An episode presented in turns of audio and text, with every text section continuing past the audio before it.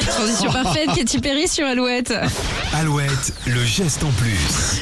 Depuis la crise Covid, le- la vente de vélos à assistance électrique explose, mais ce genre de vélo neuf reste cher pour Ah oui. beaucoup. Mais il existe une solution qui se développe énormément, les kits de conversion. Et voilà, cette technique consiste à transformer un vélo classique en un vélo électrique grâce à l'installation de, de ce, de ce kit qui associe un moteur et une batterie. Vous aurez plus d'excuses après ce geste en plus.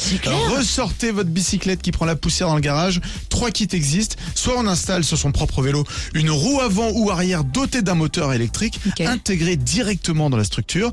Il existe un fabricant français qui propose un kit euh, compatible avec quasiment tous les vélos. Autre solution, un moteur tout en un euh, dans la roue avant, une alternative sans câble et moins prise de tête en plus au montage. En moins d'une minute, c'est fait. C'est mieux que chez Ikea. C'est bien ça. Voilà.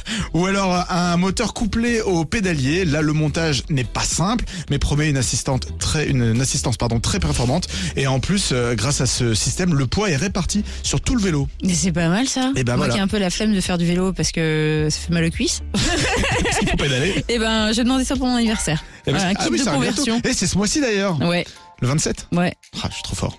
Mais c'est un lundi en plus. Bon, bah, on Tu sera là. me payer un café. Ah, Tu prends pas de journée, hein. Pas de non, RTT, là. promis. Voici Black M et Amir. Grandir.